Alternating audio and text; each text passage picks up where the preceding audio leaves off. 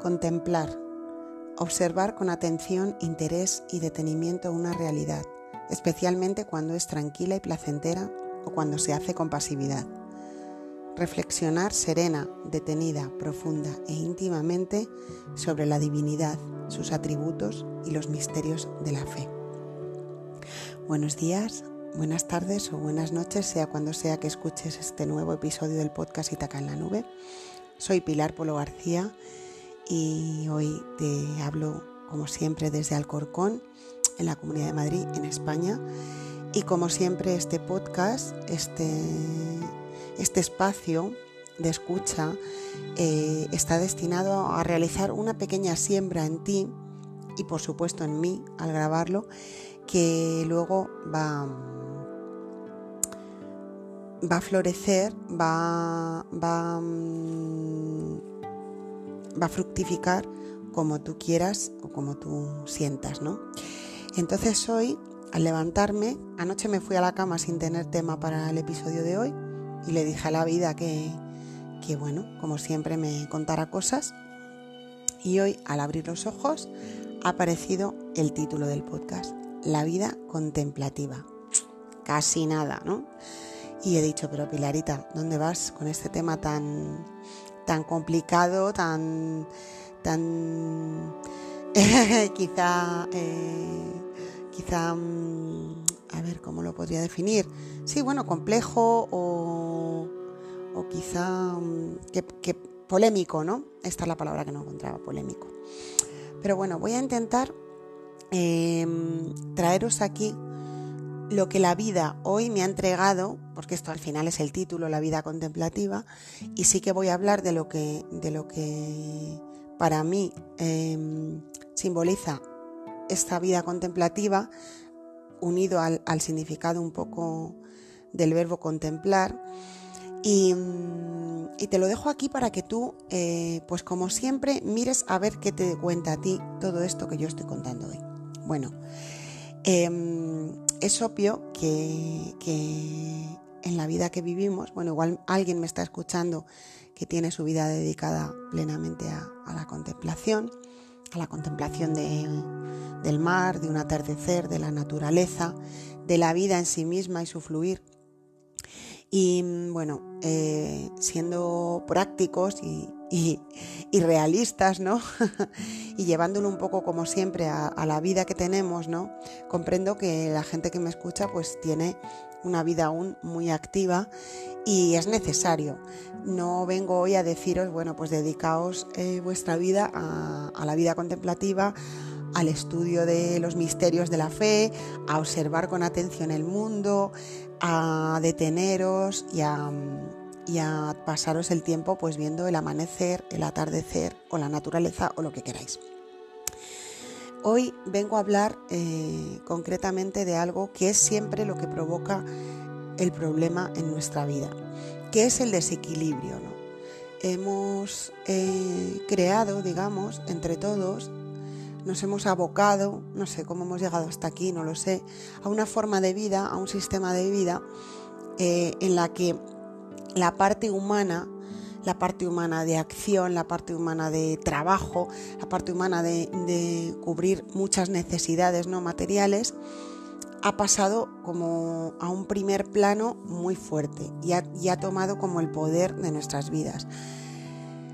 Quizá no tanto porque lo queramos así, ¿no? porque hay una pulsión de nuestra alma, de nuestro ser, de contemplar, de escuchar, de vivir la vida mm, desde ahí, con, pues eso, con, posibilidad de parar y de observar, pero eh, la, el ritmo, digamos, la situación en la que vivimos, la vida que vivimos, por lo menos desde donde yo te hablo, nos aboca a tener que cubrir muchas necesidades materiales y eso nos lleva a tener que trabajar muchas horas y eso nos lleva a dejar muy pocos espacios en nuestro día a día para la contemplación, para la reflexión, para la escucha, ¿no?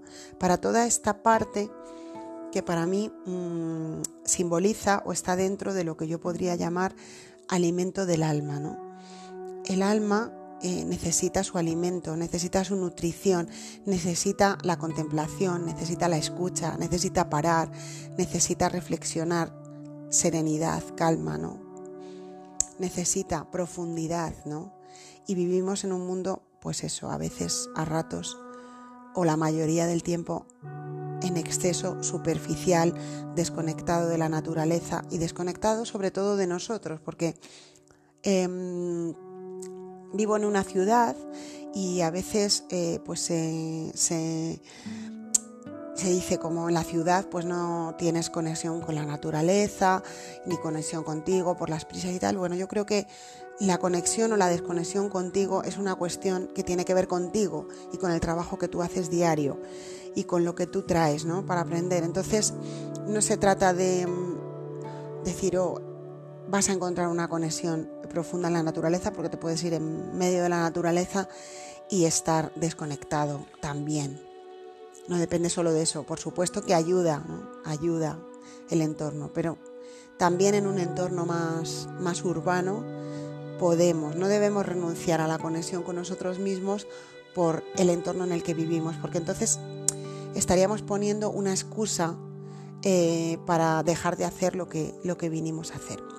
Entonces, un episodio hoy muy cortito que te dice, ¿qué te dice a ti el título de este, de este podcast, La vida contemplativa? ¿Cómo conjugas tú, cómo mm, trabajas tú el verbo contemplar en tu día a día? Incluso también con esa acepción, segunda acepción de contemplar diferentes opciones, ¿no? Que también tiene que ver con la reflexión, ¿no? Cuando estamos en piloto automático tomamos la decisión desde, venga, ya, pim pam pum, ¿no? Como yo digo a veces, esta decisión. Y a veces hay que contemplar desde la reflexión opciones. Una cosa es cuando nos viene la respuesta desde dentro, muy rápida, desde la intuición, desde lo intuitivo, desde el ser, bueno, muy bien. Pero otras, otras veces lo hacemos como de modo resolutivo automático para quitarnos el marrón de encima y no pararnos a contemplar diferentes opciones. Entonces mi pregunta es, ¿qué te cuenta esto del verbo contemplar, la vida contemplativa?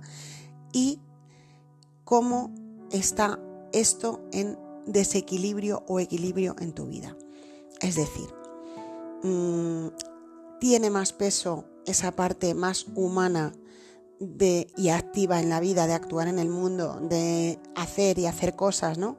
Y eso está bien, yo no defiendo en ningún caso que ahora nos tengamos que ir todos a contemplar la naturaleza a las 24 horas del día, porque tenemos un papel activo en el mundo como humanos y esto lo debemos tener claro. Tenemos un papel activo. La cuestión es encontrar el equilibrio perfecto, o perfecto, o ideal, o, más cerca del ideal, no el ideal ideal, pero estar en ese trabajo de búsqueda del equilibrio en ti. Y me, y me explico.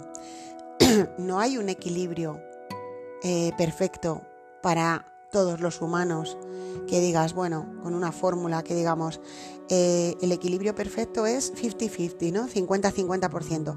50% de vida activa y 50% de vida contemplativa. Y al final del día dices, ¿qué ha pasado en mi vida? he cumplido este equilibrio. No. El equilibrio perfecto o que es más óptimo para ti, lo conoces tú si trabajas en ti. Esto es como la pescadilla que se muerde la cola. A medida que tú trabajas en ti, que te conoces mejor, que te permites espacios de escucha, contemplación, reflexión serena, a medida que eso va tomando cuerpo y forma en tu vida, vas desconectando del piloto automático, vas siendo más consciente, vas estando más despierto y abierto a la vida y atento, y entonces encuentras ese equilibrio. O sea, es como un, un trabajo que nos lleva al equilibrio, no es bueno, pues como yo he hecho esta fórmula y mi equilibrio es 50-50, pues ahora voy a poner mi vida en modo contemplativo la mitad del día y en modo activo la mitad del día. No funciona así. Se trata de que esas dos opciones, que contemplan infinitas opciones, convivan y fluyan entre ellas, ¿vale? Y que tú seas consciente en cada momento de qué es lo que te viene mejor. Y habrá días que desde por la mañana sepas que hoy lo que te toca es estar muy activo porque tienes algo importante que hacer que eso te va a proveer de recursos o va a cubrir necesidades que luego te van a permitir que tengas un día eh, dedicado a, contemplar, ¿no? Mm, lo importante es encontrar el equilibrio y encontrar el equilibrio a través de el trabajo personal, como siempre, de conocerte, de desconectar del piloto automático y de alumbrar conciencia en tu día a día. Y al final del día te preguntarás, yo te pregunto, ¿qué he hecho con mi vida hoy, no? O al final de la semana, ¿no? Si no quieres hacer un chequeo a final del día, a final de la semana, bueno, ¿cómo he manejado este, este equilibrio o este desequilibrio esta semana? Y como siempre, no pasa nada si al final del día no has cumplido tus expectativas. Esto no va de expectativas, esto no va de juzgarse, esto no va de fustigarse, va de contemplar de contemplar, de reflexionar, de actuar en el mundo y de que todo eso esté en equilibrio, ¿no? Que todo eso esté en equilibrio y que sirva en última instancia a tu bien mayor y si sirve a tu bien mayor, sirve al bien mayor de la humanidad. Y esta es mi reflexión de hoy, muy cortita. No quería enredarme mucho en esto de la vida contemplativa, que es un tema muy amplio y muy interesante para profundizar en él. Y te invito, te invito a profundizar pero te hago esta invitación a ti. Te dejo a ti eh, como el testigo ahora, ¿no? te dejo a ti el, melón para que tú lo abras y, mires a ver qué te está contando esto hoy, por qué has llegado hoy aquí, por qué has escuchado hoy esto, por qué la vida hoy cuando me he levantado ha dicho, Pilarita, la vida contemplativa. Hoy empieza mayo, hoy es festivo y bueno, yo voy a trabajar, curiosamente, hoy es un día festivo para mucha gente y yo voy a trabajar voy a tener ese papel de mi parte activa en funcionamiento y es perfecto así. Em, pero, ¿por qué razón hoy la vida eh, te ha traído hasta aquí y te ha llevado a esta reflexión sobre lo que equilibrar tu vida contemplativa y tu vida activa significa para ti hoy? Muchas gracias por estar al otro lado y por seguir a la escucha y sea lo que sea lo que lo que nazca de aquí hoy, bienvenido sea. Para mí ha sido un regalo y vuelvo muy pronto con nuevos episodios, con lo que la vida nos vaya contando. Vamos que nos vamos a por la luz.